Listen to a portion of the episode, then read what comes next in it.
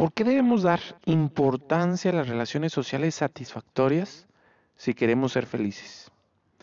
¿Cuál es el elemento externo en las relaciones sociales que hacen la diferencia al buscar la felicidad?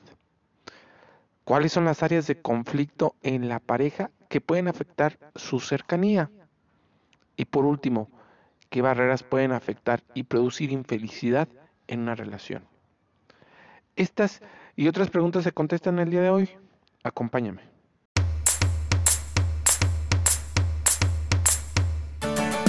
Bienvenido al podcast 100 ideas para aprender a ser feliz. Para alcanzar el bienestar en tu vida debes de formarte, debes de estudiar. Esto es, debes de aprender a ser feliz. Es por ello que en este podcast te facilitamos el contacto con la información relacionada con este concepto, para que logres alcanzar lo que todos deseamos, la felicidad ya sea estoicismo, filosofía, psicología. Vamos a analizar diversa información que nos permite desarrollar 100 ideas que si las aplicas incrementará tu bienestar. Soy Alejandro Garfias, máster en administración con especialidad en negocios y psicólogo de profesión. Y quiero, si me lo permites, acompañarte en este tu camino a la plenitud. Sin más, iniciamos.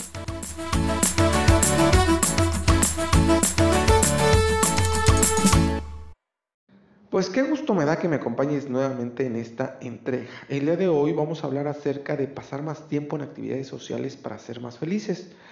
Nuestras cuatro preguntas de investigación son, ¿por qué debemos dar importancia a las relaciones sociales satisfactorias si queremos ser felices? ¿Cuál es el elemento externo al socializar que hace la diferencia al buscar la felicidad? ¿Cuáles son las áreas de conflicto en la pareja que pueden afectar su cercanía? Y por último, qué barreras pueden afectar y producir infelicidad en una relación. Y bueno, básicamente el día de hoy vamos a estar hablando de las relaciones sociales, la importancia que tiene para alcanzar la felicidad. Meyer, un investigador del tema, nos invita a que prioricemos las relaciones sociales porque estas al final nos ayudan a sobrellevar los problemas cotidianos. Por eso nos dice que le tenemos que dedicar el tiempo necesario para fomentarlas. Por otro lado, vamos a ver un elemento externo que se ha notado en las personas que son más felices. Y básicamente es la intensidad en sus relaciones sociales y el tiempo que pasan con sus seres queridos. Y ya por último, vamos a ver aquello que causa problemas en las relaciones sociales. Para ser exacto, lo que causa conflicto en las relaciones de pareja. Y básicamente es la personalidad de los cónyuges, la de los hijos, las actividades que se hacen en pareja, las actividades propias, las costumbres de cada uno de ellos, los celos, la religión que se tiene, los intereses y gustos diferentes, la falta de dinero, el orden, la cooperación, la familia de los cónyuges y las relaciones sexuales. Siguiendo en esa misma línea, vamos a hablar acerca de las barreras de la felicidad dentro de la pareja. Y básicamente vamos a hablar cómo estas son la falta de convivencia, de plática, de sinceridad, la monotonía, el desinterés, la falta de sexo o de dinero, o la infidelidad. Pero sin más preámbulo, analicemos más a detalle nuestras preguntas de investigación. La primera era, ¿por qué debemos dar importancia a las relaciones sociales satisfactorias si queremos ser felices? Y básicamente es que estas relaciones sociales nos van a ayudar cuando tengamos problemas. Te platico. Ford dice, en 1997 diseñó 14 reglas básicas para el programa cognitivo-conductual que contribuyen a alcanzar la felicidad. Una de ellas era emplear más tiempo en actividades sociales, puesto que el mantenerte más activo y ocupado en aquellas actividades que eres capaz de compartir con los demás te ayudan a alcanzar la felicidad. Es por eso que es tan importante fomentar una vida social que pueda considerarse satisfactoria. Por otro lado, Meyer, en el 2005, observó en sus investigaciones psicosociales que priorizar las relaciones sociales cercanas es muy importante, puesto que las relaciones sociales te ayudan a sobrellevar los problemas, por lo que debemos dedicar el tiempo necesario para interactuar con compañeros de trabajo, amigos, familiares y pareja.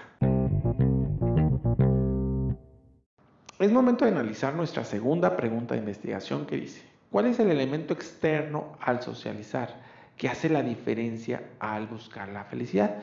Y básicamente es la intensidad de las relaciones sociales y el tiempo que se pasa con los seres queridos. Te platico. Como ya se analizó, las relaciones interpersonales producen un incremento consistente en los niveles de felicidad. Se puede decir que el único elemento externo entonces que diferencia a las personas que son más felices es la intensidad de sus relaciones sociales y el tiempo que se pasa con sus seres queridos. El solo hecho de tener una pareja acrecienta la felicidad personal. Y al formalizar la relación mediante el matrimonio, la felicidad aumenta también. De hecho, Meyer en 2005 encontró que las personas casadas son más felices que quienes viven en unión libre y las que viven en unión libre son más felices que las solteras. Lo anterior obviamente depende del grado de cercanía o intimidad que se tenga en la relación. Es momento de pasar a nuestra tercera pregunta de investigación que dice, ¿Cuáles son las áreas de conflicto en la pareja que pueden afectar la cercanía de la misma? Básicamente es las características de la personalidad de los cónyuges, de los hijos, las actividades que se hacen en pareja o propias, las costumbres propias, los celos, la religión o los intereses o gustos diferentes. Pero bueno, te contextualizo. Ford dice, un investigador del tema, en 1997 invita a fomentar y a conservar las relaciones íntimas pues según él, dice que las personas que viven en una relación son más felices que los solteros, siempre y cuando las áreas de conflicto en la pareja no se contrapongan. Rivera Velasco Luna en 2008, un investigador del tema, identifica dichas áreas de conflicto al comentar que la percepción de insatisfacción en las relaciones de pareja se generan a partir de dichas áreas de conflicto, que son la personalidad del cónyuge, de los hijos, las actividades que se hacen en pareja, si se llevan las actividades propias o las costumbres propias, los celos, la religión, los intereses o gustos diferentes, si hay o no hay dinero, el orden, la cooperación que hay entre ambos, la familia de cada uno y las relaciones sexuales. Es momento de pasar a nuestra cuarta y última pregunta de investigación que dice, ¿qué barreras producen infelicidad en una relación? La respuesta está en la teoría de Levinger en 1999, que es muy similar a la idea anterior, al indicar que una barrera que afecta la relación son la falta de convivencia, la plática y la sinceridad. Él explica que si no se comparte, si existe monotonía o desinterés, así como la falta de dinero y sexo, tanto hombres como mujeres, solteros como casados, serán personas que viven relaciones infelices.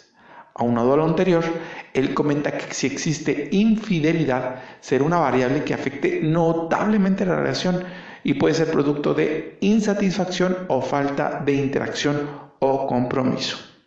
En pocas palabras, podemos decir que la felicidad se puede definir en términos sociales debido a que la interacción con otros, pareja o amigos, corroboran lo que se ha reportado en otras investigaciones que señalan que los lazos sociales cercanos o íntimos son los elementos centrales más importantes para aumentar el bienestar subjetivo en las personas. En concreto, ya para finalizar, el día de hoy vimos cómo debemos dedicarle tiempo a las relaciones interpersonales o sociales para poder ser felices. Es por eso que Meyer nos invita a priorizar dichas relaciones sociales, porque estas nos van a ayudar a sobrellevar los problemas que tenemos a diario, así de sencillo. Es por eso que le debemos dedicar el tiempo y el esfuerzo que se necesita. También vemos un elemento externo que notamos en las personas que son felices y básicamente la intensidad en sus relaciones sociales y el tiempo que pasan con sus seres queridos. Por otro lado, analizamos las áreas de conflicto en las relaciones sociales, básicamente en la pareja. Y estas tienen que ver con la personalidad de los cónyuges, de los hijos, las actividades que se hacen en pareja, las actividades propias y las costumbres propias, los celos, la religión, los intereses o gustos diferentes dentro de la pareja, el dinero, el orden, la cooperación, la familia de los cónyuges y las relaciones sexuales. Y por último, también vimos aquellas barreras que impiden llegar a la felicidad en la relación. Y hablamos que eran la monotonía, el desinterés, la falta de dinero, la falta de sexo, la falta de convivencia, de plática, de sinceridad y también algo muy importante que destruye la felicidad de las parejas es la infidelidad.